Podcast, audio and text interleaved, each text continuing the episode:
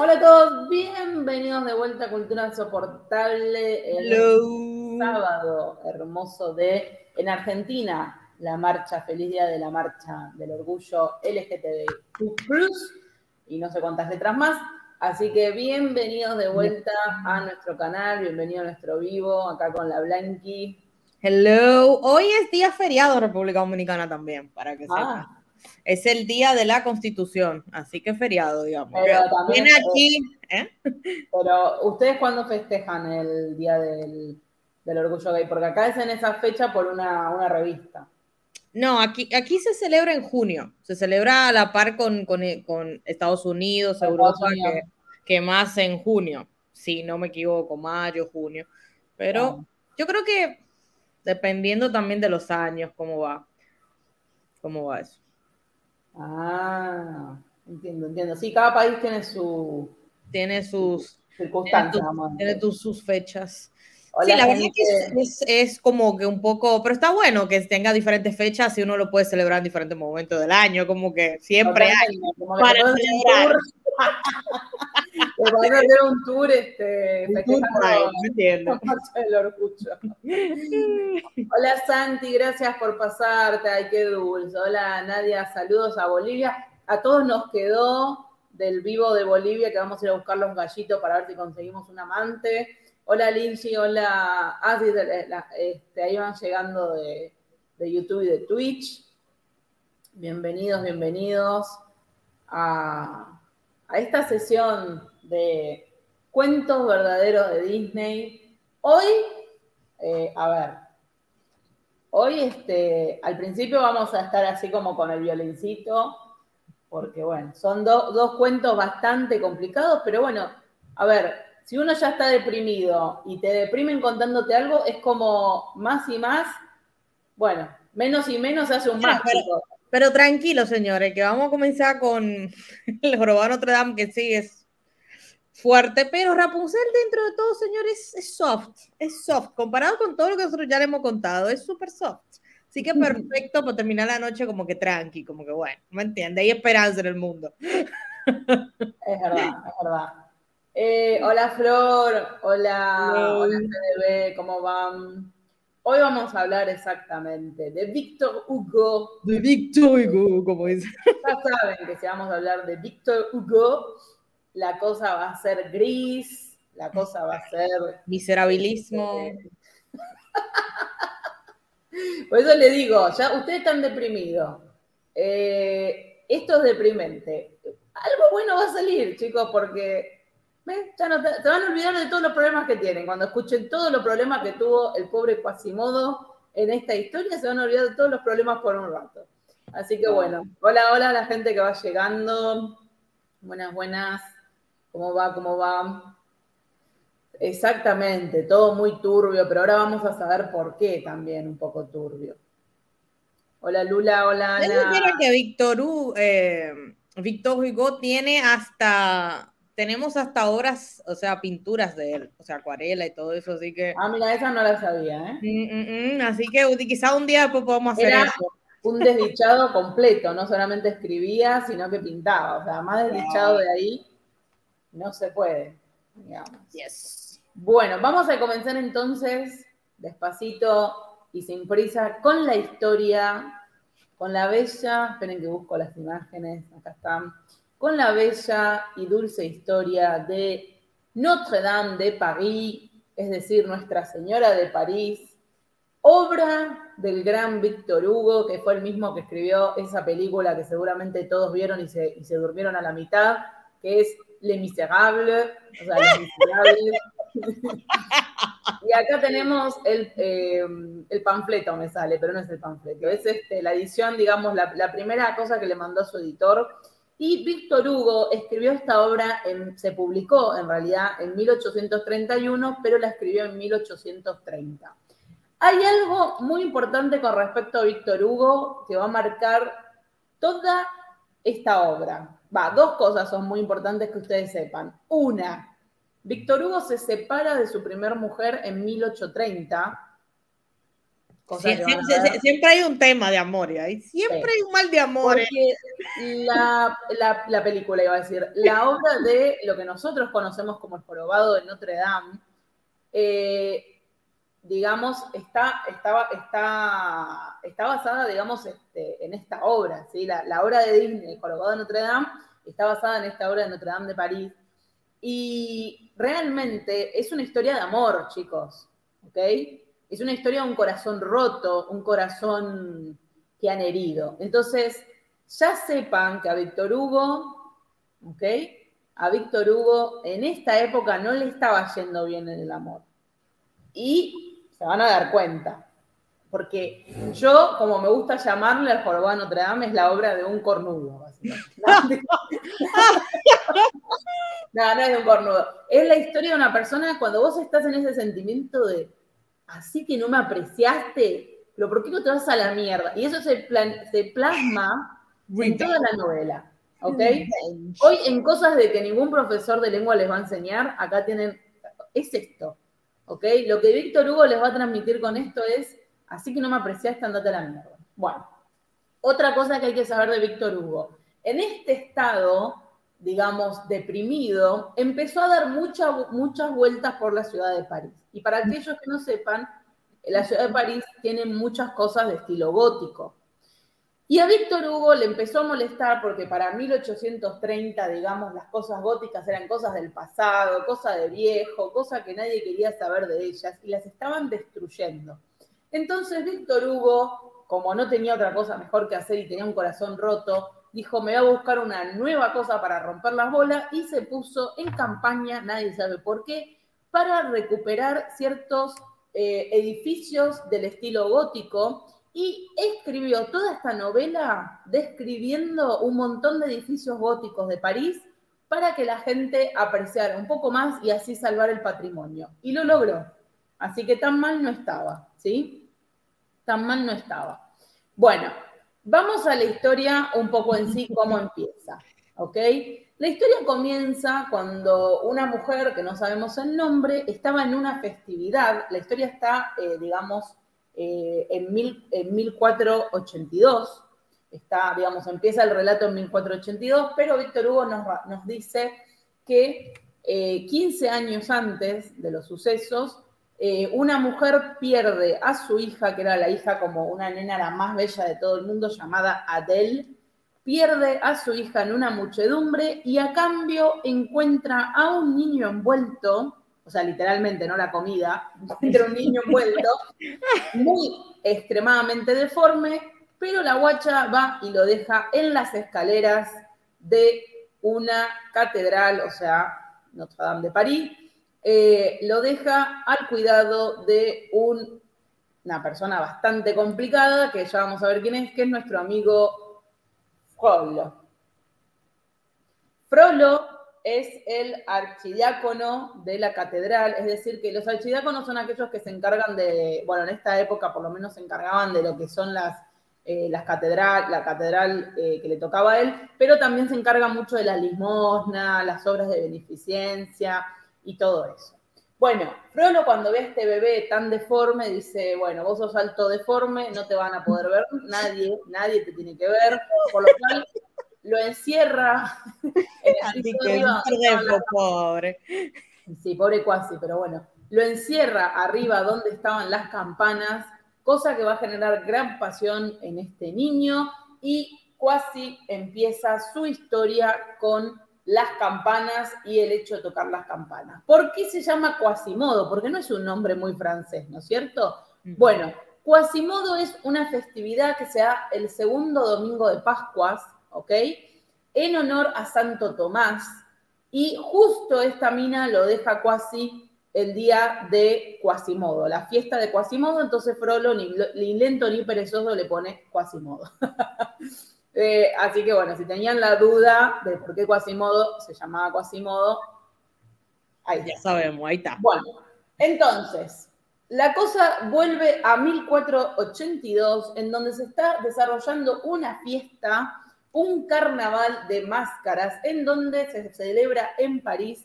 Eh, está todo el pueblo celebrando, todo el pueblo celebrando, y Quasimodo, obviamente por ser tan feo, no quiere interactuar con la gente normal.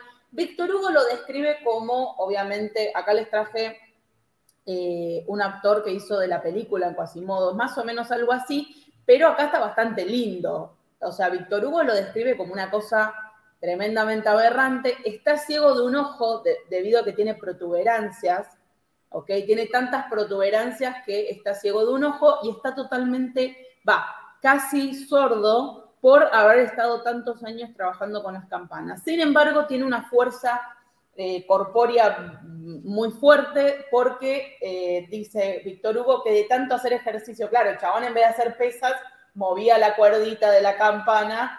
Este, para movía la campana. Los campanarios de este tipo de catedrales son campanas enormes. De hecho, creo que son tres, o cuatro personas que están ahí con la cuerdita pim, No, señores, ustedes no saben lo que pesan esas campanas. Exactamente. Toneladas. Bueno, mientras que Víctor Hugo nos describe, nos describe un poco eh, a, Quasimodo, ¿sí? Acá, por ejemplo, miren, acá ven que tiene un ojo que tiene protuberancias. Bueno, él hace un poco Quasimodo eh, de eh, Notre Dame, o sea, de la, de, la, Catedral de Notre Dame, hace su lugar de, de, vivir, ¿ok? Porque cada vez que salía o trataba de interactuar con la gente, ustedes saben lo mala que son las personas y se volvía a recluir dentro de esa iglesia. A todo esto, a todo esto, hay una joven bailando, una joven gitana llamada Esmeralda, que dan vueltas por ahí con una cabrita que tiene las, eh, los cuernitos pintados de dorado y ella va con una pandereta haciendo un show. Parece ser que Esmeralda es tan hermosa que todos se vuelven locos por ella. Y Quasimodo, que obviamente cuando somos feos nos toca mirar desde lejos a los lindos. Eh, la, desde la catedral, ¿sí? Como un tremendo stalker, el personaje este de Yu, yo no la vi la serie, pero más o menos conozco la hipnosis, un por otro lado de Quasimodo que estaba ahí mirando con su solo ojo, miraba su solo ojo, la miraba así este, a, a Esmeralda que estaba ahí dando vueltas y se enamora perdidamente de ella. O sea, que es un stalker a la base, es un stalker. A ver, les voy a hacer una pregunta antes de seguir. ¿Qué prefieren? ¿Así o que nos vengamos encima de ustedes como medio acosadoras? ¿Qué prefieren? ¿Distancia, distancia por su o acosador? ¿Qué prefieren? ¿Distancia o así modo o acosador? No, no responden. Acoso. Pero Anita siempre está ahí como. Varias. Pero que se lo quieren modo acosadoras. Por el día de hoy. encima saliendo de. Así la miraba, claro. Así la miraba Quasimodo. Acosador. acosador. Bueno, hoy vamos a dejarlo en acosador. Para este. Modo acosador. Hoy, es modo acosador. Acosado, mami, como dice Nico. Bueno, ¿y quién más se enamora de Esmeralda? Bueno, el papi chulo, porque tiene que ser papi chulo, no No, no, Frollo. Frollo se enamora de Esmeralda también. El viejo choto ese. Frollo, el eclesiástico, se enamora de Esmeralda. ¿sí? Ya acá Víctor Hugo nos estaba diciendo que muy. Vieron cómo son las cosas. Bueno, Frollo, desde lejos también, se enamora de Esmeralda y le dice a Quasi, le dice, escúchame, Quasi, trae a esa que está ahí, tráela para acá. Quasimodo, como estaba tan enamorado y obviamente así como apasionado por Esmeralda, va y la trata de raptar, ¿ok? Sin embargo, es interrumpido, ahora sí, espérense que a ver dónde está la foto, acá está, por Febo, que es un capitán, ¿ok? Que es Febo de Chateauperce. Febo, eh, obviamente que es un nombre que Víctor Hugo le puso a propósito porque es el dios del sol de los griegos, ¿ok? Aunque yo no sé por qué eligió esto, porque ahora vamos a ver lo que hace este pedazo de sorete, porque no hay otra palabra para describirlo. Pero bueno, no les quiero dar demasiado spoiler. Bueno, eh, Febo... que pasa como mucho los personajes de Víctor Hugo. No es spoiler a leer, pero bueno. Lo que tiene bueno Víctor Hugo es como que el chabón te dice, esto es lo que pasa. La realidad. Vos no tenés por qué juzgar porque son así los personajes. En fin. Bueno, la cuestión, la cuestión es que eh, Febo le dice, eh, Quasimodo, ¿qué hace, loco? No, basta. Bueno, y la rescata. La rescata Esmeralda y Esmeralda se enamora perdidamente de Febo, que era un eh, arquero, ¿ok? Eh, se enamora perdidamente, parece que Febo era una cosa, no se puede creer. Bueno, la tipa se enamora perdidamente. A todo esto, la muchedumbre había escuchado los gritos y viene y lo agarra a Quasi, que Quasi como es medio sordo no entiende lo que le están diciendo y lo ponen, lo sentencian a estar dos horas en, una, en un palito, y que ahora les voy a poner la foto, esta imagen la recordarán, de Disney también. No quise traer cosas de Disney porque, bueno, por si las dudas, pero la recordarán, lo ponen en un disco con un palo y le tiran cosas, ¿sí? Pero hay una escena muy importante que es la escena en donde Esmeralda lo mira de lejos y se acerca, Quasimodo con su solo ojo la ve que está llegando y dice, me va a golpear como los demás. Y Esmeralda saca de su, digamos, vestido un pequeño este, guajirro, ¿eh? se llama así. Bueno, un pequeño mm, cosito y le da de tomar un poco de agua, que es la imagen también que también tenemos en Disney. Eh, creo que está también. Acá está. Esta es una de las ilustraciones originales de la obra. Como ven, le da de tomar un poco de agua porque Quasimodo lo único que gritaba era agua, tenía muchas sellas, llevaba cuatro horas ahí dando vueltas. Y bueno, lo liberan, lo liberan y se va a recluir a la catedral, pero la espía a Esmeralda cada vez que puede. A todo esto, a todo esto, tenemos un histeriqueo constante entre Febo y Esmeralda, ¿sí? Pero acá, que no sé por qué, que Disney no, no lo, digamos, no lo, no lo incluyó. No, espérate, este no era. A ver si lo puse, déjenme un segundito. Acá está. Tenemos un personaje que aparece, espérense que me anoté su nombre acá. Pierre Gringoire, porque eh, no aparece en la historia de Disney original, pero es un poeta, o sea, Víctor Hugo que se autopercibió en la novela, es un poeta que está triste, que está decaído y que la persigue a Esmeralda y Esmeralda vive en una zona de París que parece que era real en la, época, que es una zona de gitanos, de gente, digamos, dejada eh, de lado, ¿no? Bueno, este Pierre va y le dice a los gitanos que quiere la mano de Esmeralda. Y los gitanos le dicen que estaba bien, y Esmeralda le dice, ok, pero todo el tiempo lo provoca y juega con él, porque le dijo, sí, sí, nos vamos a casar. Pero siempre ella en su corazón pensaba que Febo la iba a rescatar de esta circunstancia. Bueno, entonces Pierre la trata de besar, la trata de vamos a acostarnos, hace, trata de hacer muchas cosas y Esmeralda todo le dice que no, que no, mm. que no, que no, que no. Y lo gracioso en la novela es cómo le retruca. Esmeralda es como que es una mujer que está plasmada, una mujer inteligente, que está plasmada como una mujer picante, ¿no? Como una, una picantera, vamos a decir. Bueno, eh, una, una sobadora, una sobradora, digamos, lo estaba sobrando al pobre. Bueno, a todo esto, a todo esto, em, eh, este hombre Pierre le pide autorización y aparece representado algo que se llama la Cour de Miracle o la Corte de los Milagros, que es, eh, digamos, la, como Víctor Hugo representa la jerarquía de los gitanos, ¿sí? donde hay un viejo sabio eh, que decide el destino de los demás. Acá creo que tengo la foto, ahí. Esta es de la, de la cosa original. Y decían que hacían como, trucos de magia. Bueno, ustedes saben a lo que estaban asociados los pueblos gitanos en este momento. Bien, para todo esto, Frollo, que estaba recontra caliente con Esmeralda y no se la podía olvidar, le empieza a llenar la cabeza a Quasimodo, diciéndole que Esmeralda va a estar mejor viviendo con ellos ahí adentro. o sea, se volvió loco, Frollo. Eh, eh, va a estar mejor con ellos viviendo. A todo esto eh, siguen los histeriqueos entre Febo y Esmeralda y Febo la lleva a Esmeralda a un telo, a un motel, ¿ok? Em, así, literalmente, a un motel. Como una habitación por horas, dice Víctor Hugo. La lleva a una habitación, a una habitación por horas. Una taberna sería, una taberna tipo hotel. Es una habitación por horas, o sea, como que van a estar en una habitación, ahí un rato.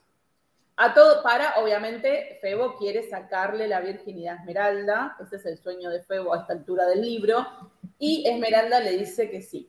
Y acá pasa algo muy triste, porque Frollo le dice a Quasimodo que Esmeralda está enamorada de Febo, y Quasimodo, esta parte te, te rompe, ¿eh? te rompe, pero ¿quién no ha estado ahí? Mm. Resulta que Quasimodo va a visitar la Esmeralda y en un intento de que ella entienda, porque medio que Quasi se daba cuenta cómo venía la mano con Febo, y en un intento de que Esmeralda se diera cuenta en dónde se estaba metiendo, le deja dos floreros. Uno extremadamente hermoso por fuera, pero lleno de flores marchitas. Y otro muy feo por fuera, pero lleno de las rosas más hermosas de todo París. Y le deja, y Quasimodo la observa de lejos para ver cuál elige Esmeralda. ¿Y ustedes cuál piensan que elige Esmeralda? Esmeralda, ni corta ni perezosa, agarra las flores secas y se las pone en el corazón. Y con esto Quasimodo sabe que Esmeralda selló su destino. ¿Ok? Esto es una, eh, obviamente una, ¿cómo decirlo? Un simbolismo en mm, donde Quasimodo le está tratando de explicar que él, aunque no es lindo por fuera, tiene todo eso para ofrecerle. Pero Esmeralda prefiere las flores secas, ¿ok? Porque ella está muy enamorada de Febo. Entonces, se va al hotel con Febo y resulta que Frollo los estaba siguiendo y en medio del acto sexual apuñala a Febo por la espalda, ¿sí? Interrumpe y obviamente se escuchan los gritos, viene todo el mundo a ver qué pasó y Frollo desaparece, así como aparece, desaparece de la escena y el hijo de remil puta de Febo no saben qué hace. La acusa a Esmeralda de haberlo apuñalado, porque él, claro, como estaba encima de ella, no, entiendo cómo él pensó, porque él estaba encima de ella, ahí, cogiendo, y eh, piensa que ella lo apuñaló por la espalda, ¿ok? Mm. Eh, y ella le dice, no, te juro que no fui yo, no le dio tiempo a Esmeralda que vinieron y se la llevan, ¿ok? Vienen y se la llevan para hacerle eh, un juicio, ya que ella era una gitana, o sea, era un ciudadano de segunda y la quieren colgar, la van a colgar. A todo esto ella le pide por favor a Febo que la ayude y Febo la mira, mira para otro lado y le dice, yo ya tengo una prometida que es de la aristocracia y voy a ser rico, no me puede importar menos tu destino. ¡Ah! diablo!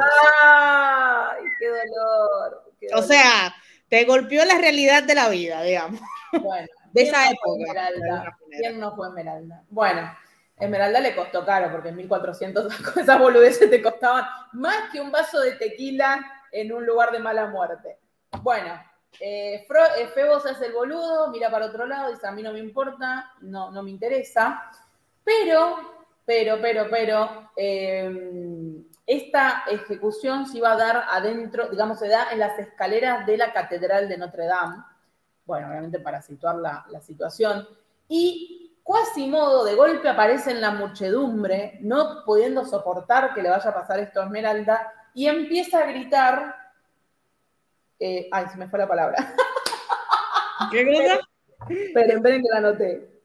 ah, perdón, ahí está. Empiezan a gritar asilo. Ustedes saben que cuando están dentro de una iglesia y gritan asilo, nadie los puede atacar, bueno, en esta época, ¿no? Eh, en esta época nadie los podía atacar porque las iglesias eran un asilo, se me, dio la palabra. Entonces, Quasimodo con unas cuerdas empieza a gritar asilo, asilo, asilo, y todos se quedan helados. Y Frollo aparece de la oscuridad y dice: Nadie la puede jugar a Esmeralda, ahora ella va a vivir en la catedral. Bueno, a ver, espérense que la esa es la que había puesto. Con, con, estos dos que están ahí bien pendientes, que yo vivo en la catedral. Bien, bien pendiente. A ver, espérense. Bueno, esta es otra imagen de, Ah, miren, acá tenemos un dibujo de cuando, de cuando Frollo va y lo apuñala a, a Febo, ¿ok? Déjenme ver, no, esto no. Acá, esta es la imagen donde, donde Quasimodo la rescata de la muchedumbre, ¿ok? Gritando asilo. Esmeralda se queda eh, adentro, ¿ok? Se queda un tiempo adentro y acá aparece en medio del juicio una mujer que se llama Paquette, así como la escuchan, eh, que por una especie de situación mística, que es media rara en el libro, reconoce a Esmeralda como su hija perdida. Es decir, que es la mujer del inicio que se le pierde la hija y la encuentra, la encuentra en este momento, en este juicio, ¿ok? Como que la mira de lejos. ¿Vieron este, Laura, Laura esa la de la que tienen problema? Un por otro lado de esto. Dice, no, van a matar a mi hija, esa mi hija la reconozco, le reconozco los ojos. Bueno, no sé qué reconoce. Y eh, Esmeralda y su mamá se reencuentran. Pero estamos hablando de Víctor Hugo. Esa alegría iba a durar muy poco. Resulta que mientras que Esmeralda pasa este, los días en la catedral, Viene Frollo, la lleva a una habitación y le dice, mira, flaca, acá tenés dos opciones. O te casás conmigo y dejás que yo te la... Mm, mm, mm, o te voy a acusar de brujería. Esmeralda, asqueada por este viejo asqueroso, le dijo, de ninguna manera me caso con vos, a lo cual Frollo le dijo, haz, sellaste tu destino, Esmeralda. Llama a la guardia real y a Esmeralda se la llevan, Quasimodo no sabe de esto, a Esmeralda se la llevan y cuando Quasimodo está volviendo, eh, sale, perdón, del campanario para ver lo que está pasando porque ve una muchedumbre, con horror observa que a Esmeralda la han colgado del cuello y yace muerta en los ojos de Quasimodo. Mientras que Quasimodo está ahí llorando por su amada, Viene Frollo cagándose de risa y le dice, la verdad que mejor que se murió porque ya no me soportaba en vida.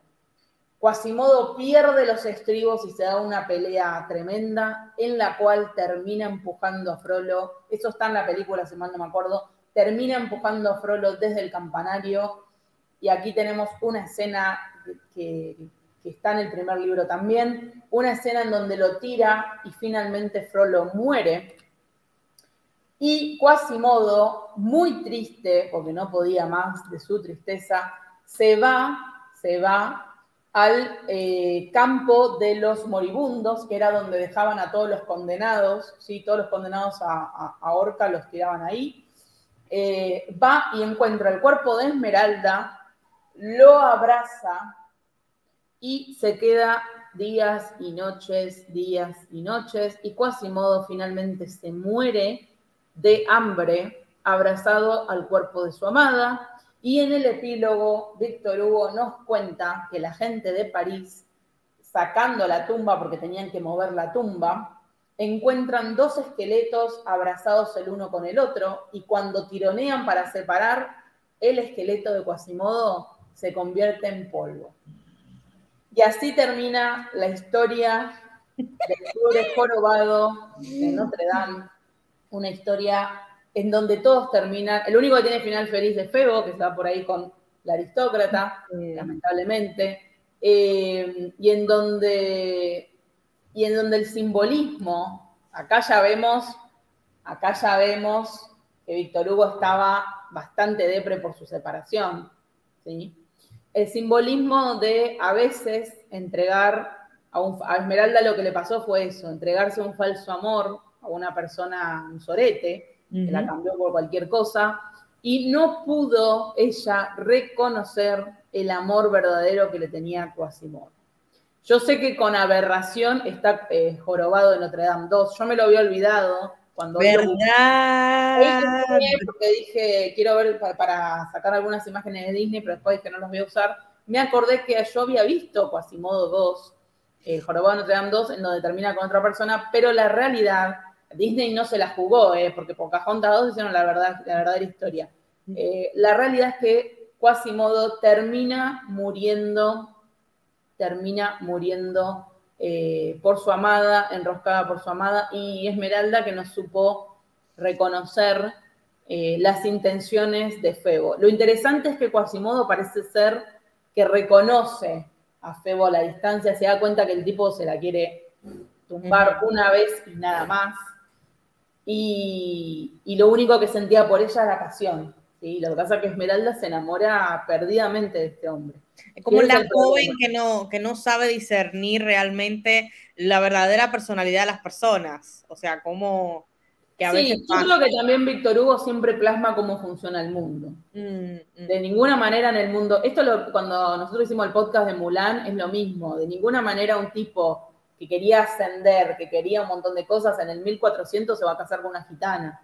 Esas eran las ilusiones de Esmeralda. Víctor Hugo siempre tiene personajes en donde tienen ilusiones eh, que mm. nunca van a suceder porque el mundo no funciona así. ¿Me entienden? Y siempre hay en los cuentos de Víctor Hugo alguien que está sufriendo por amor, porque es la vida real. Cuando uno, cuando hay triángulos amorosos, como es el caso de Cosette, también en Los Miserables, Dios. Em, siempre que hay un triángulo amoroso, alguien queda fuera de ese triángulo amoroso sufriendo. ¿Ok? Y Víctor Hugo seguramente, seguramente, fue muchas veces el que quedó afuera, porque siempre lo representa así.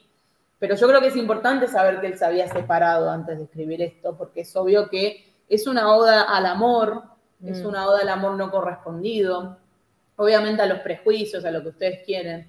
Pero a mí esa parte donde le pone los dos floreros es una parte muy linda porque es una, la simbología mm. que tiene Víctor Hugo en sus obras es muy hermosa. Yo sé que es muy pesado eh, para leer, pero tiene una simbología que él solamente maneja. Eh, y esta simbología de poner los dos floreros y que ella elija las flores secas porque insiste con un amor, eh, bueno, sella su destino, ¿no? Y, realmente es, es, una historia muy, muy triste, chicos. Es una historia muy, muy triste. Yo me acuerdo cuando, cuando vi la versión de Disney, que la amo igualmente, es una hermosa película y amo la, canción de Luis Miguel, pero no tiene nada que ver con la realidad y la verdad es que el cuento es súper mega triste. Mm. Eh, y, Víctor Hugo, sus novelas casi nunca terminan bien. Eso es lo que te iba a decir, o sea, no creo que no hay ninguna, creo. No terminan demasiado bien, no terminan demasiado bien. Entonces, eh, la verdad que terminó. Yo creo que le da un toque romántico. A ver, ¿termina mal? Sí. Pero es románticamente muy linda, en el sentido de que está esta, cosa del polvo. Bueno, mm, es algo lindo. Es algo lindo. Ah, otra cosa antes de terminar con Quasi. Según un estudio del 2015, según un estudio del 2015, dicen que eh, Víctor Hugo, Víctor Hugo, se inspiró en un chabón, porque resulta que en la época donde Víctor Hugo escribió esto, la estaban eh, reconstruyendo a la, mm, Catedral de Notre Dame, ¿ok? La estaban eh, pintando, la estaban reconstruyendo. Y parece ser que había un maestro mayor de obras que era un hombre jorobado, mm. ¿ok? Y parecería ser que Víctor Hugo, eh, porque resulta que encontraron el diario íntimo de un de un tipo que hacía reparaciones de iglesias, bueno, esas cosas que pasan en Francia, que hacía reparaciones de iglesias, y eh, había notado, había notado que él tenía un coworker que era jorobado y que, se que era huraño y se mantenía lejos de todos los demás. Em, entonces parece ser que Víctor Hugo lo vio trabajando en, las construcciones y se inspiró, se inspiró de este, lo mató, lo mató al pobre se inspiró para hacer este personaje, obviamente eh, exagerando los rasgos, exagerando todo. Y eh, sin embargo, Víctor Hugo, que supuestamente dijo que escribió esto para hacer que los parisinos se enamoren de vuelta de las catedrales y de la arquitectura gótica, logró su objetivo porque el libro fue un éxito en las ventas, el chabón estaba súper aliviado porque estaba re mal económicamente en ese momento, y también logró logró frenar la destrucción de un montón de em, cosas emblemáticas de París y la verdad que le debemos a Víctor Hugo eso, ¿eh? porque frenó muchas de las, de las construcciones que estaban queriendo tirar abajo eh, muchas cosas. Así que le debemos eh, bastante a, Víctor Hugo y bueno, como, como bien saben, que inspiró, miren, hay millones y millones de obras de arte basadas en Em, en Quasimodo, y a mí mi preferido es un artista que se llama Doré. Gustave Doré, eh, Gustave Doré, que es muy conocido eh, y tiene siempre unos dibujitos muy, muy lindos de esto. Pero, sí, Víctor Hugo no era de pre, era, allá abajo estaba. Pero bueno, también sabía, claro, el pobre obrero, no, yo creo que se habrá enterado y le habrá querido cara trompada, pero bueno, ya estaba hecho el tema. Y, y, bueno, ustedes saben que la película de, de, Disney, Las dos gárgolas, se llama, una se llama Víctor y la otra se llama Hugo, en honor a Víctor Hugo. Y bueno, obviamente claro. era otra época, cuando se estrenó Jorobado Notre Dame. Quizás hoy se estrenaría, lo criticarían por no, ser, eh, no seguir la original, ¿no? Pero en esa época la verdad que fue un éxito apabullante. Y es una de las obras en donde más aparecen, yo no sabía que más aparecen este, otras princesas. Parecería ser que en la. Ahora me dio ganas de verla de vuelta. La verdad que sí, la, verdad que sí, me diste ganas de ver la película. Parece ser que en, en las fiestas y en diferentes escenas de, de, Jorobado aparece la bella, la bella, aparecen otras, otras princesas de Disney dando vueltas en medio de la muchedumbre como que el metaverso de Disney se junta ahí en el jorobado y, hasta aparece Goofy. Yo la verdad que no me acuerdo de todo eso. Goofy. Goofy, exactamente. Pero, pero bueno, a mí la película me gustó. Sí, hay un ballet, exactamente. Hay un ballet que hace el tema de, de jorobado. A mí la película de Disney me gusta mucho, me parece muy linda. Obviamente cuando sabes la verdadera cosa, es, Mira con la cara que ahora, ahora, yo creo que es una película, película de Disney, la de El Jorobado de Notre Dame, que creo que no es una película ni top five de la gente. O sea, como que yo siempre me olvido que existe esa película. Porque para mí es como que, bueno, está la película de Disney, pero yo creo que me marcó tanto el libro de Víctor Hugo. Si yo pienso en El Jorobado, pienso en el libro de Víctor Hugo, no tanto la película. Pero la imagen la tengo obviamente de Disney pero creo que las personas como que, que, pasó al olvido esa película. Pasó al olvido. Tengo yo ese olvido probado. Lamentablemente pasó al olvido. Lo raro es que, bueno, obviamente eh, no fue como con La Sirenita, no fue como con El Rey León, que más o menos son contemporáneas. No sé por qué, porque la verdad que es una peli linda y es fuerte, este, en el sentido de que hay imágenes fuertes en esa película. Mm. Los dibujos son espectaculares, o sea, el sentido de la catedral, de todo. El otro día, cuando yo me acuerdo que inicié en TikTok, eh, uno de los primeros TikTok que me salió era, era, una pelea entre dos creadores, porque había uno que decía que Frollo no era el malo de la obra, en realidad, porque Frollo perseguía gitanos. Y decía, este, no, pero Frollo no es el malo de la obra, porque en realidad los gitanos en esa época eran malos. Y una persona, sí, bueno, TikTok, chicos. Wow, ok, wow. o sea, no lo entenderías. no lo entenderías. Este, bueno, eh, nada, y había una pelea entre dos creadores que uno decía, no, pero este, eso obviamente que Víctor Hugo lo que está denunciando eh, este, es justamente la discriminación que sufría el pueblo gitano y el otro no, que Frollo, eh, Víctor Hugo lo pone como un héroe y no, sé, cualquier Bueno, nada que ver. Bueno, pero, pero es todo un debate que podemos hacer un día. Frollo, o sea, ¿qué es lo que con Frollo? ¿Me entiendes? No, yo creo que el debate es qué villanos tenían. Ese es un buen podcast. ¿Qué villanos tenían razón? Claro. ¿Qué villanos tenían razón? oh, mira, me lo voy a anotar. ¿Qué villanos tenían razón? ¿Qué villanos tenían razón? Podcast. Alto podcast. Em, realmente, realmente, eh, Frollo no es alguien bueno en la novela, chicos. O sea, no sé por qué se dio esa discusión pero no es alguien bueno en la novela. En la novela se lo pone como una persona lasciva, que no, mm. no, le importa nada, que lo tortura al pobre Quasimodo. El único bueno ahí, entre comillas, es Quasimodo, pero ustedes saben cómo es Víctor Hugo. Él no tiene personajes mm. buenos. Y, y, Quasimodo también lo pinta un toque malo, en el sentido de que todos querían poseer a Esmeralda a la fuerza. ¿Ok? Él la respeta y la quiere, pero bueno. Y casi ahí, ahí, tampoco es que es bueno, digamos. O sea, él la, la, la, Él observa, o sea, también hay que tener en cuenta que Quasimodo dejó que la historia pasara, o sea, él en ningún momento interviene. Él es como un observador de toda la historia que va pasando, de alguna manera. Bueno, la nunca interviene. la rescata de que la ahorquen, eso sí hay que dárselo. Bueno, pero lo que te quiero decir que durante todo un tiempo él está ahí como observando qué es lo que va a pasar, pero no interviene como quizás una persona eh, mm. buena intervendría de alguna manera. Él, él, sigue las órdenes de Frollo, él sigue las órdenes de Frollo y Frollo no es un personaje. Yo la verdad no sé por qué TikTok se mete, no sé por qué la gente saca ideas. ¿Cómo llegó ese, ese debate a TikTok? Primero que nada, pero No bueno. sé, pero es, una persona, es una persona que estaba ahí diciendo que Frollo en realidad en, la- en la película de Disney no era el malo, que en realidad los gitanos eran los malos. No sé por qué se la agarró con los gitanos.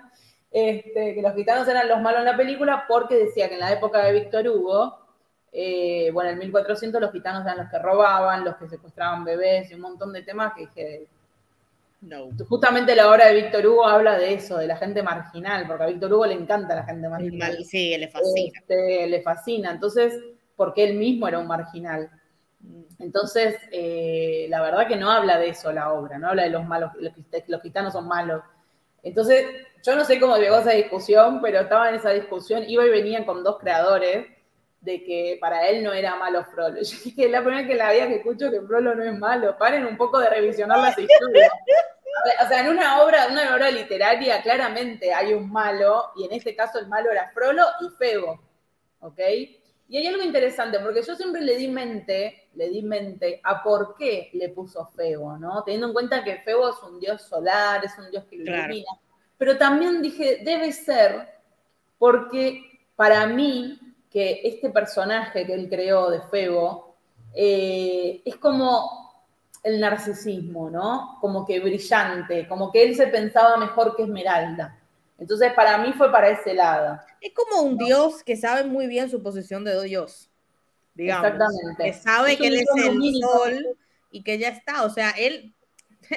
¿Cómo te- es como cuando uno agarra a Zeus. Zeus le mete los cuernos a Hera así, pa, pa, pa, pa, pa, pero el tipo siempre vuelve a, a- al Olimpo. Nunca se queda con los mortales. ¿Tú No, entiendes? no. Entonces, y come- Eso lo- ya lo decía Rodrigo, y la abuela de Rodrigo, pájaro que come voló. O sea, es así.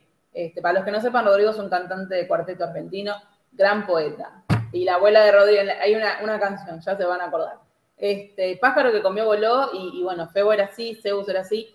Y yo creo que le puso Febo, este dios solar, porque el sol también es un poco parecido a Narciso, ¿no? Es un poco este mito de narcisismo y de brillar mucho y estar cegado por la ambición también. Porque Claro. Febo, eh, aunque sintiera esta gran pasión por, por Esmeralda, no, no iba a bajar su, su categoría social. Lo mismo que le pasa a Mulan, ¿ok? Lo mismo que le pasa a Mulan. Y bueno, Disney, no me acuerdo si se llama Febo en la película de Disney, a ver si alguien se acuerda, porque no sé si le pusieron el mismo nombre, ¿eh? Pero sí me acuerdo del personaje, como que bueno, se muestra que se reenamoran y toda la bola, y nada que ver. claro, no, porque es realidad. O sea, algo que tiene. Es realidad. O sea, lo- los libros de, de Víctor Hugo y la mayoría de los libros de esa época, de esa época, sobre todo en Francia, son muy realistas, señores. sí. O sea, muy Y realistas. pesimistas. Pero es el realismo de esa época, ¿me entiendes? Sí. O sea, es así, o sea, nada. Tú estás entregado a, a la vida y a Hasta cuestiones. el día de hoy, hasta el día de hoy, muy poca gente. Todos conocemos una persona que ya se tendría que haber separado y no se separa por la plata. Todos conocemos Mm. personas que se casan por la plata. Mirá cómo está de moda, sin juzgarlo digo, cómo está de moda el tema de los sugar daddy, eh, los mommy sugar, bueno, no sé cuántas Mommy cosas sugar. hay ya. Este, mm, o sea, hay, siempre va a estar esto dentro de la humanidad de alguna manera y hay, hay gente interesada, ¿ok? Hay gente interesada, gente que es de determinada clase social, que no se casan con gente de, que no pueda llenar esos zapatos. Eh, después, bueno, tenés cada tanto, ¿no? Una María del barrio y no sé qué. Ah, la película se llama Febo también. Bueno, no me acordaba de eso. Vemos que en YouTube está como, está como atrasado, está un poco más atrasado. Ah, puede ser, puede ser nuestro, nuestro wifi. Mm. Pero, mm, pero realmente, este, bueno, Esmeralda tampoco, o sea, Esmeralda no es la típica princesa Disney, Tampoco. pero Esmeralda tampoco pasó, es como tenés razón, la verdad que la peli pasó de largo, en el momento fue un un boom, pero se olvidó, no tiene la misma... En el 98 fue, a ver, ¿qué Y, y no será, y no será que la gente le, le da cosa como que asociarse a, un- a una persona fea. Obvio que sí. Porque todos quieren ser la sirenita, todos querían ser esto. ¿No será que porque Quasimodo no es un personaje preferido, porque nadie quiere ser Quasimodo en realidad? Y puede ser, puede ser. La dejo ahí, ¿eh? Mm, es- bueno, esa está buena. Esa está buena. Todos queríamos ser la sirenita. Yo creo que es un personaje dentro de todo, o sea, es que Disney lo hace querible, pero al mismo tiempo creo que a las personas siempre le causa como repulsión de alguna manera. Porque es el friendzone. Eso es, es el friendzone. También.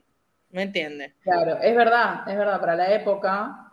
O sea, era raro que no, no nos olvidamos que todos los personajes de Disney eran siempre príncipes, princesas o protas que estaban buenísimos, o sea, hombres o mujeres. Y si no, tienen que ser eh, o carismáticos de alguna manera, porque si vemos a Ladino, quizá Ladino no está bueno, pero era muy carismático, digamos, uno se pone a ver el tema. Y si no, tienes animales, digamos, pero yo creo que es, creo que es el único protagonista que tenemos de Disney que no entra dentro de esa categoría.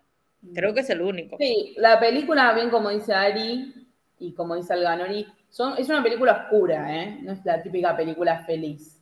De hecho, la imagen, si ustedes se acuerdan, la imagen donde está Frollo, que, quiere prender fuego todo y todo eso, em, hay una, imagen donde tiene todo fuego atrás, no sé qué, es una, imagen bastante oscura para los, para los niños, ¿no? Eh, es una película dura, porque la, la novela es durísima, es una película dura. Pero yo pienso que tiene que ver con que nadie se quiso identificar con Quasimodo. O sea, nadie quiso ser Quasimodo. Las películas de Disney hasta esa época un poco inspiraban como, ay, todas queríamos ser la princesita, todas queríamos ser Pocahontas, todas queríamos ser el Rey León.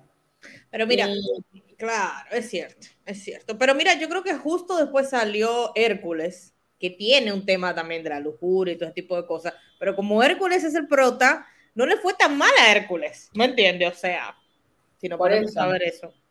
Yo también, Mía, cuando, miren, este comentario de Mía totalmente. Yo cuando era chica también me enojé sin saber, este, todavía al final, también me enojé eh, porque pensé que Esmeralda iba a quedarse con, con Quasimodo.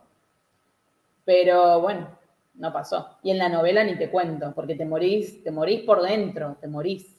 Es como, dale, amiga, te, te da ganas de entrar a la novela y cachetearla, pero bueno, nada, tengamos en cuenta que Esmeralda tenía 16 años cuando pasa todo esto, y Quasimodo 17.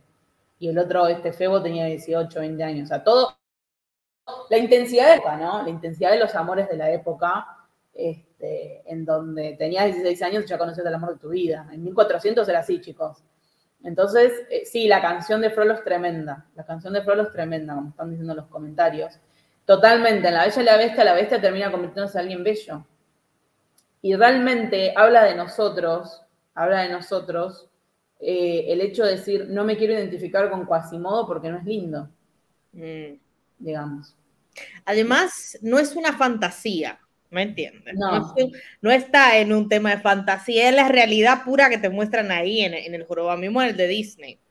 Digamos, es como que en un mundo tan lejano, de alguna manera, es como que más cercano, no sé, porque uno lo siente como más cercano todo el tema como que más. Sí, bueno.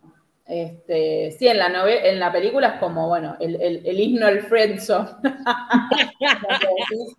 bueno, este, bueno, pero mismo en Shrek, que son feos, vamos a decir, es como que lo ponen súper accesible, o sea, primero que ya era otra época y segundo que es como súper accesible. Pero si vos te fijas, no es un disfraz tampoco demasiado común en Shrek. O sea, sí, está Fiona y un montón de cosas pero es como más como el simpático. Quasimodo no es simpático. En la, era un ogro, ¿no? Era un ogro. Claro, Shrek era un ogro. O sea, Quasimodo es como una persona que nadie quiere ser. Nadie quiere ser Quasimodo. Entonces nadie se. Eh, nadie se interpela con, con, con Quasimodo. ni en la película ni en la novela. Así que bueno. Bueno, gente, eso pero a mí me dio una tristeza, me da una tristeza cuando me acuerdo de la historia, porque vos decís, bueno, es, la historia, es como dice Luismi, es la historia de un amor, pero es la historia de un amor fallido, lo que pasa es que en el 1400 te costaba la vida. Y a mí siempre me dio bronca Febo, siempre me dio bronca Febo, siempre me, daba ganas de cagarlo trompadas, pero bueno. sí, la verdad que es como tú dices, Ro, yo la verdad que cuando vi la película de Disney, yo no me esperaba que Esmeralda se quedara con el otro. como que no te tan acostumbrado a que al prota le vaya todo bien y, la verdad es que sí, es como que, como que fue un down. ¿Qué pasó aquí? Como que friend zone, full. Quedó siendo amigo y ya. Bueno, la segunda la trataron de arreglar y le aparece otra gitana, qué sé yo, una boludez. Bueno, yo la miré la segunda, me acuerdo en su momento. Mm. Pero nada, malísimo, malísimo. Malísimo. Así que bueno. Bueno, Blanqui, contanos de Rapunzel, por favor. Yo le voy a hablar de Rapunzel para sacarles un poco la depresión, porque aunque no lo crean, no es tan depre. La verdad que, señores, tiene hasta un final feliz. Con eso se los digo, para que se queden tranquilos, que ya, yo soy la persona del spoiler, que ya les digo, no se preocupen, tiene un final feliz, así que no vamos, vamos a terminar este video, usted vivo para allá arriba. Pero bueno, la próxima vez que ustedes estén mal de amores, siempre recuerden a Esmeralda, y piensen que por ahí habrá un cuasimodo que los está mirando de lejos. ¿Ok? Eh, por ahí habrá un cuasimodo y no elijan las flores secas, no elijan las flores secas, elijan los jarrones feos con las flores más bellas, pero, pero bueno, recuerden la próxima vez que les parta el corazón a alguien que por lo menos no viven en 1400 y no los van a ahorcar. Algo es algo. sí. Bueno, entonces yo les voy a hablar de Rapunzel, la versión que nosotros tenemos ahora mismo de Disney. Se la pongo ahí para que ustedes la tengan como referencia, enredados, que obviamente la versión de Disney se, se, inspiró en los cuentos de los hermanos Grimm, pero que antes, obviamente, los hermanos Grimm, no nos olvidemos que los hermanos Grimm lo que hacían era que recopilaban todas estas historias que se encontraban dando vueltas en Europa, así que eh, vienen de otras historias anteriores.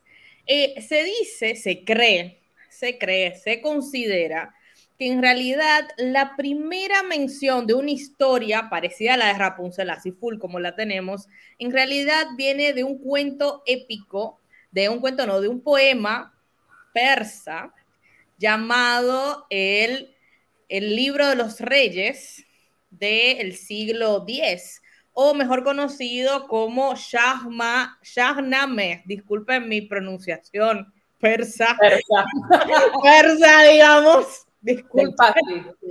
Exactamente. Y les muestro aquí que tiene, em, uh, hay un, hay un problema para transmitir a Twitch. Ahora mismo. Están en Twitch. Están... unos segunditos que se reconecta a Twitch. Yes. Denos unos segunditos que se reconecta. Que no dijimos nada de los tapos. No dijimos nada. Mía, es recopilaba, me suena a plagio de plagio. No, en realidad era la costumbre que en esa época piensen que eh, los cuentos se pasaban oralmente, o sea, se contaba de pueblo en pueblo, había siempre un personaje que iba de pueblo en pueblo contando cuentos y contando historias. Entonces era algo que, que tenían... Eh, digamos, entonces era una tradición oral. Entonces lo que hicieron estos, estos, digamos, escritores, y también les voy a hablar de otro, era recopilar en ese momento esas historias en libros eh, para que quedaran por escritos de alguna manera. Ya vuelven ahí, volvieron los de Twitch. levanten las manitos si están. levanten las manitos. ahí aparece que, que, volvió, así que a poco se van a ir conectando de vuelta. Ahí está. Sí, sí, ahí está. Bueno. Ahí Elías nos dice que bueno. Bueno, entonces yo les estaba comentando de este poema persa, que se consideran los poemas épicos más largos de toda la historia. Y como pueden ver en esta imagen que les estoy mostrando, pueden ver ahí, no sé si pueden ver, una mujer que está dejando caer una trenza, que ella se llama Rudaba, le está dejando caer la trenza a su, digamos, a la persona que le está cortejando, que se llama Zal, digamos, para que él pueda subir e ingresar a este, bueno, a ese edificio. A diferencia de la historia que nosotros conocemos, Zal, Zal es un gentleman, como debe ser, le dice, no, mi amor, espérate, yo no quiero que tú sufras yo utilizando tus trenzas para subir. Así que yo traje mi soguita y yo voy a subir tranquilamente con mi soguita. ¿Me entiendes? O sea, aquí tenemos un gentleman que dice, no, no voy a causarte daño. Y esta es una de las de las, eh, lo que se considera una de las primeras referencias a este estilo de cuento donde tenemos la doncella en la torre y el cabello con una trenza. Y me pareció muy, muy hermoso también. El, eh, la ilustración, o sea, que hicieron y cómo se ve claramente la trenza y el tipo ahí adorado, ahí entregado, agarrando el cabello, digamos. Hermosa. Claro. Después vamos a encontrar otra, eh, que este cuento eh, comienza en Europa, llega de la mano de otra persona que se llama eh, Giambattista Basile, que es un, em, es un italiano que va a coleccionar, eh, recolectar de alguna manera todas las historias que él va escuchando del folclore europeo. Él va a comenzar a recopilar y escribir y es realmente una fuente muy importante para todos los historiadores que se interesan en el tema de los cuentos. Y en este caso es eh, Petrocinella, como ven ahí, les muestro para que tengan el nombre, Petrocinella de Giambattista Basile, si quieren, y es del siglo XVII. Petrocinella. Sí, y la diferencia es que aquí Petrocinela, en realidad no vamos a tener una bruja como tenemos en la versión de Disney o, digamos, un personaje, sí, bruja. Aquí vamos a tener una, un ogro, que es diferente. Vamos a tener un ogro. Y eh, en este caso, lo que sería Petrocinela, eh, Petrocinela en realidad que tiene que ver con el perejil, en italiano el nombre Petrocinela tiene que ver con perejil porque es la plantita que la mamá de Petrocinela ingiere para poder quedar embarazada, digamos. O sea, hay un plot twist, pero de ahí es que viene el nombre. ¿Pero el perejil no es abortivo? No sé, pregúntale. el perejil es abortivo. pero mira, o sea, es así lo, así dice el cuento, digamos. O quizá otro tipo de perejil, no sé. No consuman perejil si quieren quedar embarazadas, chicas, porque perejil. Y no, a nadie se le ocurre, pero bueno, es por algo. Quizás hay una simbología del, del, perejil que nosotros no, sabemos. Que no sabemos, sí. Claro. Entonces, em, en este caso, a diferencia, esta, digamos, Petrocinela, que es ella, es el nombre de, la personaje principal de lo que se Rapunzel aquí, Petrocinela, es, eh, es en realidad una persona que va a aprender magia también, o sea que es diferente, el papá está vivo, o sea que es otro, es otro tema, digamos, es different. Pero de esta, de esta recopilación que hizo Jean Basile, se van a inspirar en un cuento en un cuento francés que va a salir a finales del siglo XVII, que se llama Percinet. Y está escrito por Charlotte Hus de Como de la Force, o sea, Mademoiselle de la Force, como ven ahí, Percinet. Ulala, señor francés. También viene, ¿qué cosa? El nombre, sí, no vaya a ser. ulala, señor francés. Claro. Y Percinet también viene de Persil, que en el francés significa perejil. Entonces aquí también vemos cómo se retoma. Es como persinet sería como pequeña, pequeña perejil, ¿no? Perejilcita. Perejilcita. Como pulgarcita, perejilcita. Para, a la hija le vamos a ponerle a alguien que le ponga a la hija perigelcita. Perigelcita, exacta, perigelcita. Así que, em, y aquí ya se parece, aquí realmente se parece bastante al cuento eh, de los hermanos Grimm, así que no les voy a decir más o menos lo que, lo que es la historia, les invito a leerlo porque es muy cortito, les invito a ir a leerlo. Y em, ya en el siglo, lo que sería más adelante, los hermanos Grimm se basan en una, en una traducción al alemán de esta historia Persinet para ellos escribir Rapunzel, como nosotros lo conocemos hoy en día. O sea que Rapunzel es perejil en alemán. No, Rapunzel es el, es el nombre de una plantita, esta plantita, que en español se dice, y disculpen señores, pero yo la verdad no conocía el nombre de la planta, a ver si lo pronuncio bien, pero yo tengo siempre un problema de pronunciación, es Raponchigo, Raponchigo. Sería esta planta que son como campanarias de alguna manera, o sea, campanitas, digamos, o sea, como un poco... Es que me parece que en la película Enredados la florcita es parecida a esa, ¿no? Probablemente. La flor esa que la, que la bruja al principio está obsesionada, ¿no es media parecida, chicos? Y probablemente, probablemente sea un, un clan como diría, un... guiño. un guiño. A, un guiño eh, a, esa historia. Exactamente, o sea, en alemán eso es lo que significa o sea, de ahí es que viene Rapunzel. Y ahora les voy a contar la historia de eh, que tienen eh, los hermanos Grimm, cómo es, cómo ellos retomaron la historia. ¿Qué, deliraron? ¿Qué deliraron? Exactamente, exactamente. Así que les voy a, vamos a ir. Érase una vez, érase una vez y se lo voy a poner con unas ilustraciones de un alemán que se llama Otto Specter, porque me gustaron las ilustraciones, así que las estoy compartiendo con ustedes. Érase una vez una pareja que quería tener hijos y no podía tener hijos, digamos. No, si consumían perejil, boludo, más boludo. y querían tener hijos. Entonces, eh, y la señora siempre les rezaba, bueno, a su Dios, el que sea, digamos, en realidad dicen que eh, al Dios, al Dios, al Dios cristiano, como que el bon Dieu normalmente, eh, y eh, le pedía, le pedía, le pedía, pero bueno, nada. Un día ellos vivían al lado de un jardín hermoso, pero que había una gran cerca para poder ingresar a ese jardín, pero desde la casa de ellos se podía ver el tema del jardín, como lo pueden ver ahí, no sé si lo ven en la parte de abajo de la ilustración, hay un tema de un jardín que ellos desde la ventana, esa señora podía ver el jardín, ustedes ven que está el pajarito y ustedes ven como ahí sale como una florcita, digamos, ¿verdad?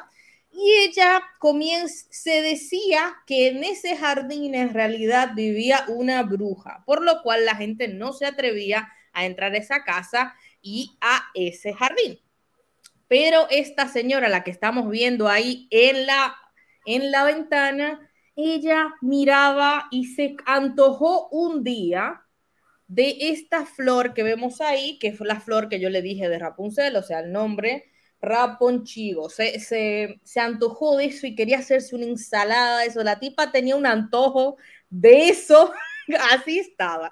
Y antojada y antojada, tan antojada estaba que se enfermó del antojo, señores se enfermó, le bajaron los ánimos, todo, la tipa en cama. Y el esposo le dice, pero mi amor, ¿qué te pasa? Y ella le dice, oye, mi vida, si yo no me como el raponchido de, de, la, de, la, de la vecina, me voy a morir aquí. Me muero. Como, chico, cuando no tenés nada que hacer y te querés inventar un problema, bueno, Bueno, y la tipa, y el tipo también, de ahora qué hago? ¿Y qué hago? O sea, era parece que la medianoche, en la noche, en la madrugada, el tipo estaba, se me muere mi mujer, ¿qué hago? ¿Qué hago? ¿Qué hago? Bueno, el tipo dice, bueno, señores, no me queda de otra que trepar, treparme en, em, en el jardín de la, treparme en el muro e ir a, a, agarrarle esta, este, a robar una flor. A la mujer, bueno, se lo lleva a la mujer, uff, se hace una ensalada con eso, come, come, come, come, y está, pero se queda con ganas, y se queda con ganas. Bueno, por lo menos se la comió y no se la fumó, porque... ¿Qué? Podría decir, ahora te dirían es una referencia al, al paso, a la marihuana.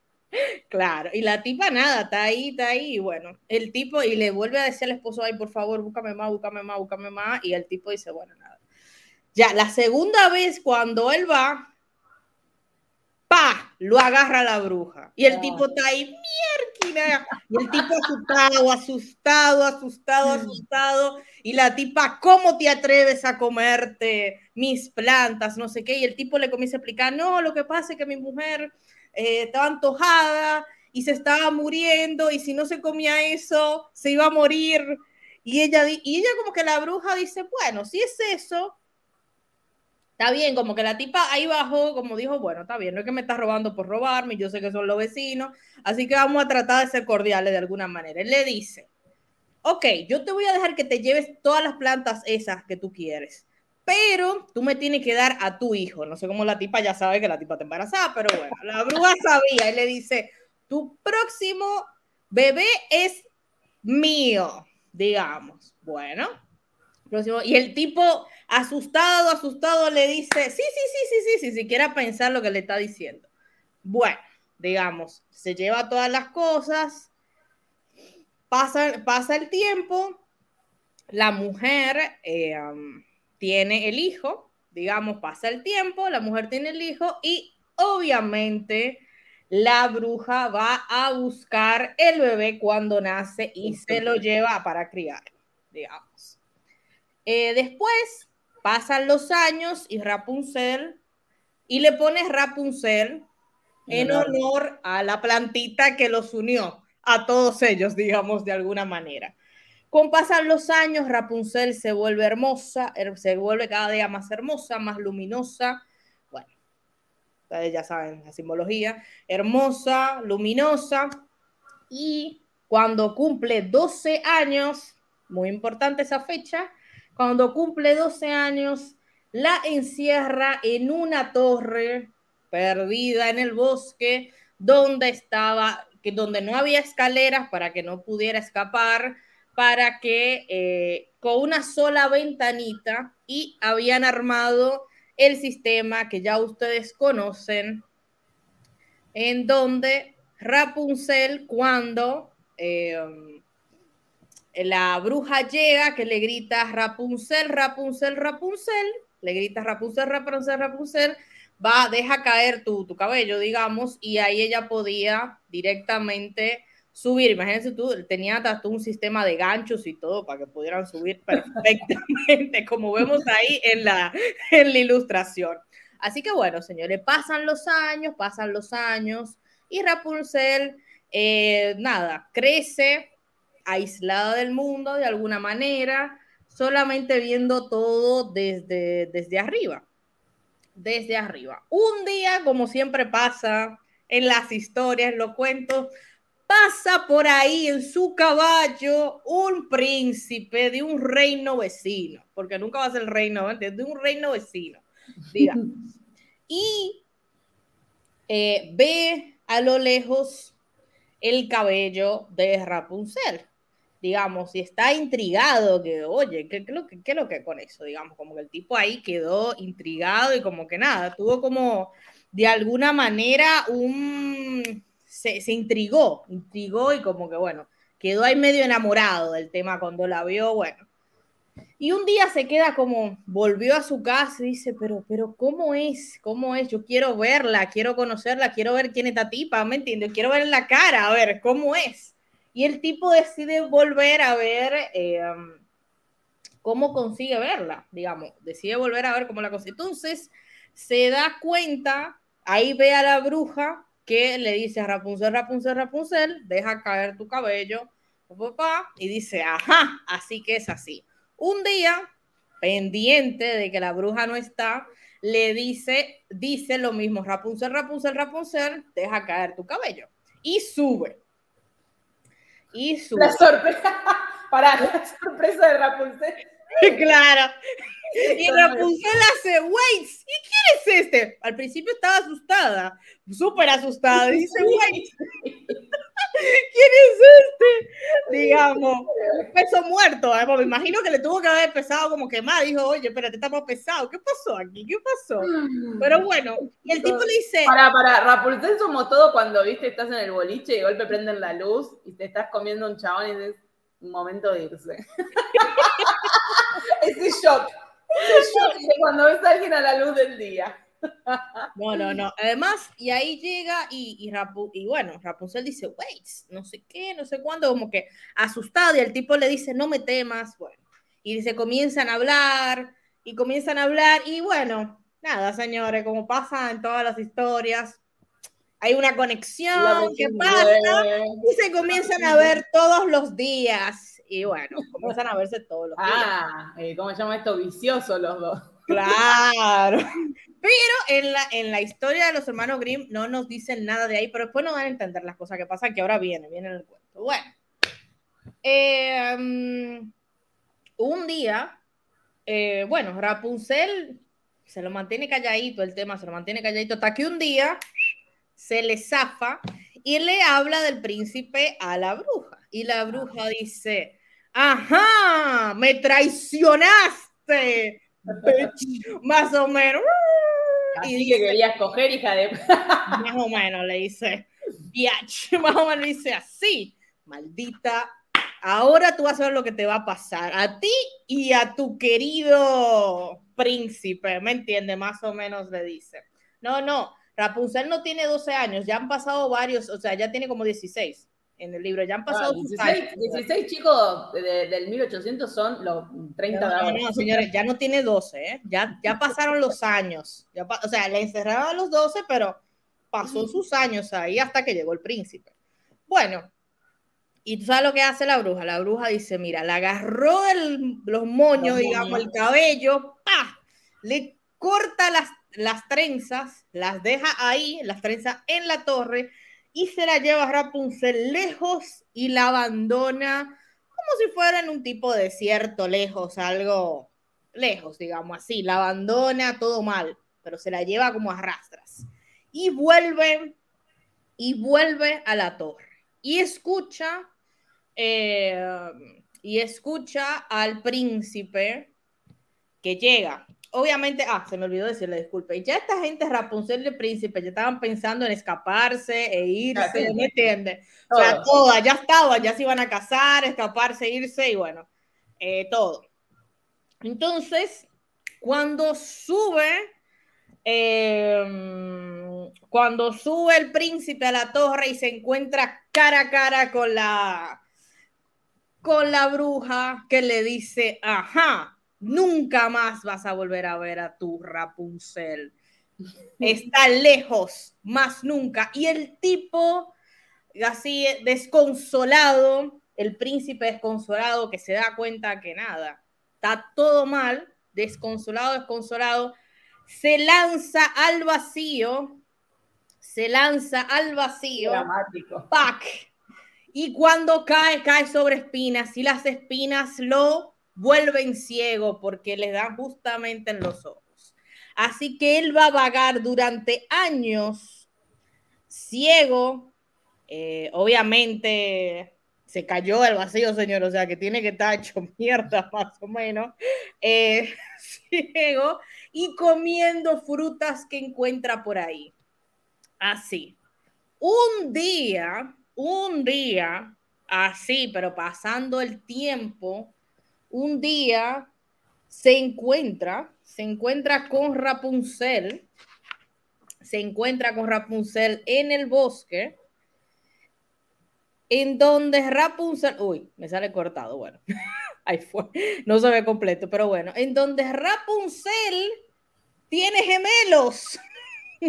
Ah, bueno. O sea que una acción en la torre, señores. Habían pasado más cosas de las que pensábamos en la torre. Claro, pasaban cosas, digamos. Entonces llega y se encuentra con Rapunzel. Rapunzel lo ve y lo abraza y dice, oh my God, etcétera. Miren, no miren, la mantención de mis hijos. miren, miren, señores, los gemelos allá atrás, miren los gemelos allá atrás, mírenlo ahí. Rapunzel dijo, sí, voy a cobrar la cuota. y ahí llega Rapunzel, señores. Y miren, en ese momento en que ella comienza a llorar, sus lágrimas caen sobre los ojos y lo curan de la ceguera. Mm. Oh, ya, ustedes saben, simbolismo ¿me entiendes? Bueno, y finalmente ellos salen del bosque, se van al reino de este príncipe, se casan y son felices para siempre, de alguna manera. Así que, señores, no terminó tan mal el tema. No. ¿Me entiendes? Son felices para siempre. Así que esa es la historia de Rapunzel según los hermanos Grimm, digamos. Que también, si ustedes leen la versión francesa que yo les dije de Percinet, es muy, muy, muy, muy, muy parecido. Que ahí uno se da cuenta que realmente se inspiraron, desinspiraron de la historia, de la historia, de la historia. O sea que se fueron inspirando, en 100 años se inspiraron uno tras el otro.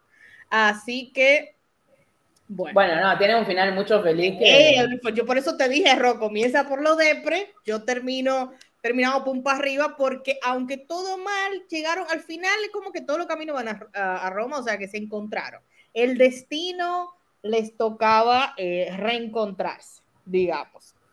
Sí. Ahora, señores, ustedes saben que obviamente es un cuento que yo creo que tiene mucha simbología. A mí me parece mm. que es un cuento que tiene mucha simbología y que, eh, um, y que uno lo puede ver de diferentes maneras. Así, la bruja no, la bruja no dice nada lo que le pasa al final, nos habla más. la bruja, a ver, ahora, ahora me entró la duda, es que no, no hablan de la bruja después. Bueno, hay una versión que supuestamente la bruja, el papá del príncipe la manda a matar.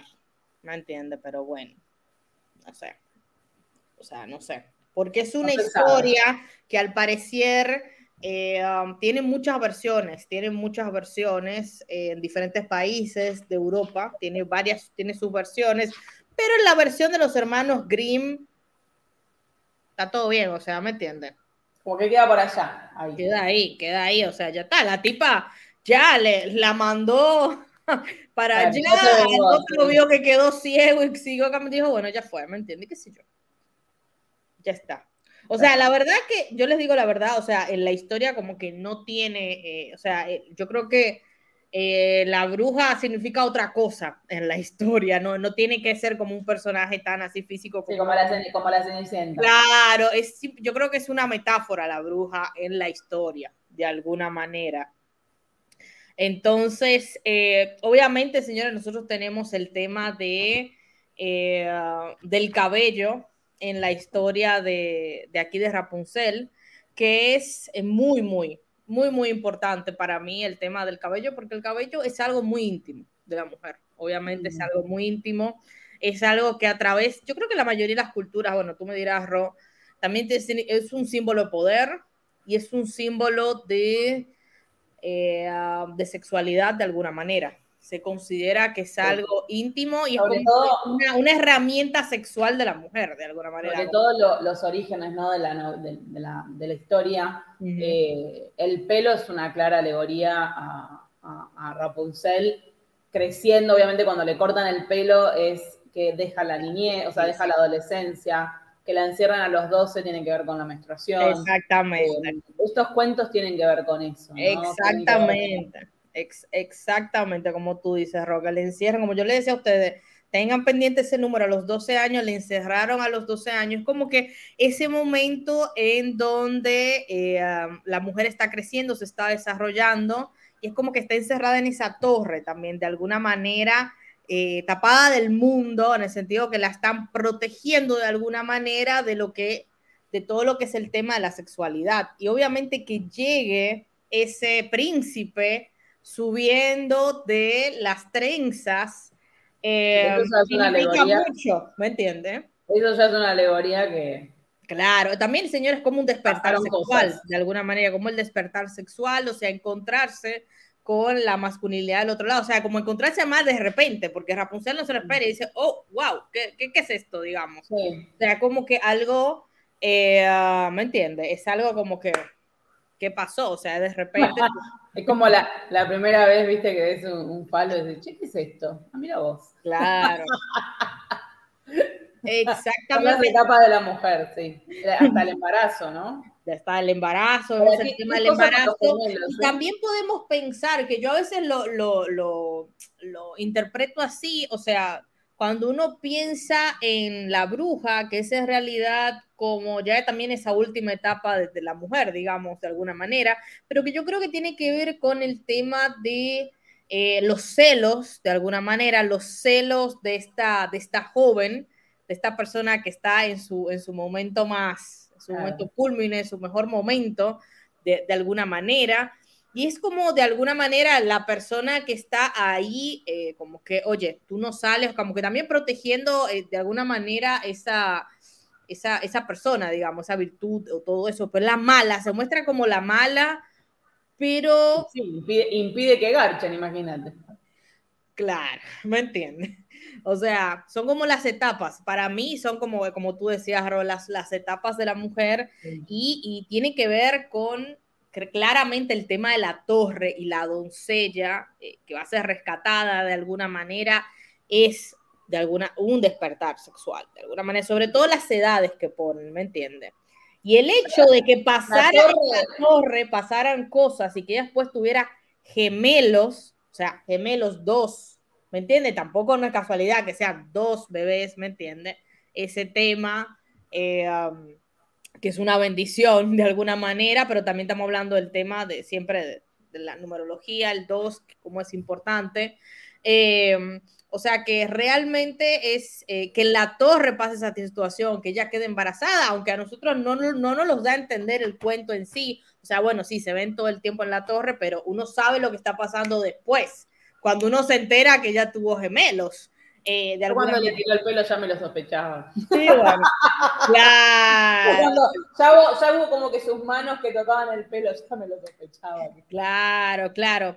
Sí, como dice CDBC, yo también pensé el tema de que es como también eh, la, ciudad, la, sociedad conservadora, la bruja, y la familia conservadora que protege de alguna manera, eh, em, digamos, a esta, esta joven que va a salir a la, a la sociedad, digamos, presentación de sociedad, pero yo creo que tiene un toque del tema de, los celos, de la, de la, de la vieja celosa de, esta, para mí, digamos, yo lo veo un poco. Bueno, tiene, tiene todas las edades, ¿no? Como digo, la, la primera la mamá que quiere el hijo, que están buscando un hijo. Claro. La vieja que ya está como del otro lado.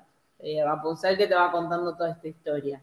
Em, esa parte es este, esa parte es normal, ¿no? Pero sí tiene muchos ingredientes eh, de, sensualidad, de sexualidad, y, también habla de esto, ¿no? De, de la mujer encerrada a ver, los hermanos Grimm lo plantearon de esa manera, no lo creo, pero sí creo que el cuento en sí eh, tiene que ver, o sea, porque no vamos a decir que los hermanos Grimm eran feministas, porque no lo eran. No. Pero sí creo que el cuento tiene que ver con eh, también cosas de la época, ¿no? Había, o sea, nosotros sabemos que existió gente encerrada en una torre y también era el imaginario y el morbo de la época decir una persona encerrada, una persona como que era un castigo, como algo bastante habitual. una cárcel, un tipo de cárcel de alguna manera. De cárcel. Un tipo de cárcel. Y, y, pienso como vos, ¿no? El hecho de los gemelos, bueno, los gemelos siempre tienen una, alegoría generalmente a Roma, de los gemelos de Roma, de los gemelos de la mitología, de, de, esto, ¿no? Pero,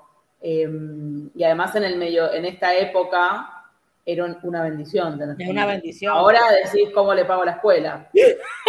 Tiene el hijo de los dos. ¿Quién sobrevive? Claro, no, además, señores, que el tipo se lance al vacío, digamos, de alguna manera, es como el joven que no sabe dónde se está metiendo, ¿me entiende? De alguna manera. La locura, yo creo que también tiene que ver, y, y, y acá hilo hago un hilado con, la, con lo de Quasimodo, mm. tiene que ver con el amor de la juventud, el amor de, locura, ¿no? El amor mm. que, te lleva a hacer cosas eh, irresponsables. Yo creo que cuando, cuando sos muy joven y amás, eh, haces cosas que después de grande te da mucha paja de hacerlas. O sea, ay, no, va a terminar mal esto, así que no lo voy a hacer. ¿Me entienden? Entonces, pero cuando sos joven y tenés mucha ilusión por el amor, eh, realmente la mayoría de personas hacen locuras, hacen locuras, hacen cosas que después no volverías a hacer. Una cosa es, eh, bueno, en realidad no, porque para la pelotudez, chicos, somos, todos somos esmeralda, ¿eh? Todos somos esmeralda para la pelotudez, pero no hay edad. y sí, yo creo que es como que eso, Roy, yo creo que en un momento te muestran como que esos dos adolescentes se pierden en un momento en esa situación y después se reencuentran porque está el tipo que está ciego, o sea que, bueno, ciego de alguna manera, cegado no se sabe o si por la sociedad, o cegado por la lujuria, o cegado por las opciones que le da la vida, no lo podemos ver, digamos, no sé, se puede, se puede pensar, o por, por el descorazonado, y ella que también está perdida, o sea, se encuentra perdida, eh, porque se encuentra, digamos, em, desterrada de alguna manera Rapunzel y tiene a los hijos sola, digamos, de alguna manera. Y al final, después de que pasan los años, porque pasan varios años, se vuelven a reencontrar de alguna manera, como que se vuelven a reencontrar quizás ya más de adulto, como que con otra, otra mentalidad, digamos, eh, como esa idea del reencuentro. Hoy las Witch Talk te dirían una relación karmática. Una relación karmática, exactamente. Las llamas gemelas. se, vuelven, se vuelven a reencontrar y está el tema, obviamente, señores, y está el tema muy importante de que ella llora sobre los ojos y él se cura, digamos. O sea, entonces, ahí, bueno, ahí uno puede, qué diferentes interpretaciones uno, uno puede dar, digamos, pero de alguna manera es como que ese reencuentro, esa, esa, esa felicidad del reencuentro o esa bendición del reencuentro, o que también puede ser, no sé, también puede ser, uno puede pensar en un tipo de perdón de Rapunzel hacia él, de alguna manera, que lo absuelve de sus pecados. También. Bueno, sí, obviamente quedarse ciego fue un castigo. Eh, esto me hace acordar la tema de discusión de si antes los amores, eh, pónganse en el 1800, los amores se vivían con más intensidad. Claro. Probablemente sí, porque las cosas pasaban mucho más rápido también, ¿ok? Eh, no se olviden que la mujer tenía un lugar donde de, madre, o sea, a los 18, 16, 18 años ya estaba con varios pibes, con varios nenes, entonces las madureces son diferentes. Ahora la mujer, antes de tener un hijo, se lo plantea 28 mil veces, porque obviamente que no es lo mismo, y, y realmente eh, hay esa discusión, ¿no? De si antes el amor era como más intenso y un montón de cosas. Pero yo, por ejemplo, lo de Esmeralda es algo que quizás ahora no nos morimos, pero lo he visto muchas veces, o sea, la mujer que apuesta por, la mujer o el hombre, ¿no? Digo así, eh, la mujer o el hombre que, apuesta por el amor equivocado y bueno, que terminan traicionando. Este, eso nos creo que, todo el mundo puede entenderlo y puede sentirse en algún punto identificado, ¿no? Eh, o puede saber, o conoce a alguien, o te lo hicieron a vos, o conoces a un amigo que se lo hicieron, alguien, alguien sabes que le, que le hicieron una jugarreta de, de, eso. O que, hoy no, o que no hay otro, no otra mujer para sus ojos, también es una buena idea. Mm. Eh, pero también creo que habla del amor verdadero, ¿no? De, mm. de, que cuando uno sigue el amor verdadero es como que. En el caso de Víctor Hugo, terminás para la mierda. En el caso de los hermanos Grimm, terminas bien. Claro, como tú dices, Ro, también puede ser, ¿verdad? El tema del amor verdadero, que tienen diferentes eh, pruebas que pasar de alguna manera, que los dos por separado tienen sus pruebas que pasar y su, madurez para llegar a poder juntarse eh, finalmente. Pero bueno, yo creo que también de alguna manera puede ser un, como eran la mayoría de los cuentos los hermanos Grimm, una advertencia a los jóvenes de, bueno, señores, aunque ustedes se encuentren en una torre, en el bosque, no hagan cosas que no tengan que hacer. Claro, tengan cuidado, tengan cuidado. tengan cuidado. Pero los hermanos Grimm siempre terminan bien los cuentos en el sentido, no para los villanos, pero sí para los protagonistas, porque son como puros, son como mm. lumínicos, eh, hacen esta, esta cosa eh, bien fuerte de distinguir como, como el ente luminicidad de la, de, la, de, la, historia del otro, ¿no? Entonces, eh, creo, que, creo que va para ese lado también, ¿no? Como que el triunfo del amor verdadero. Y sí. A mí yo creo que lo, que más me llamó siempre la atención en este cuento fue el tema de las lágrimas sanadoras. Eso me parece, es interesante ese concepto de las lágrimas sanadoras, que, que ahí no sé de dónde fue que lo sacó eh, los hermanos Grimm, porque creo que en la historia de Tienen varias historias. no lo tiene, ¿me entienden? No lo tiene Cassinet. Tienen varias historias ellos de, lágrimas, ya vamos a hacer otros cuentos. Mm. Tienen varias historias los hermanos Grimm que tienen que ver con las lágrimas, que las lágrimas de una, de una este, por ejemplo, la que cría, la, la criadora de gansos, que es otra historia de ellos, también llora y las tres lágrimas hablan con ella. Bueno, el tema de las lágrimas tiene que ver este, como hasta con poderes sobrenaturales. Blancanieves ya la tenemos y termina bien. Este, Caperucita termina bien.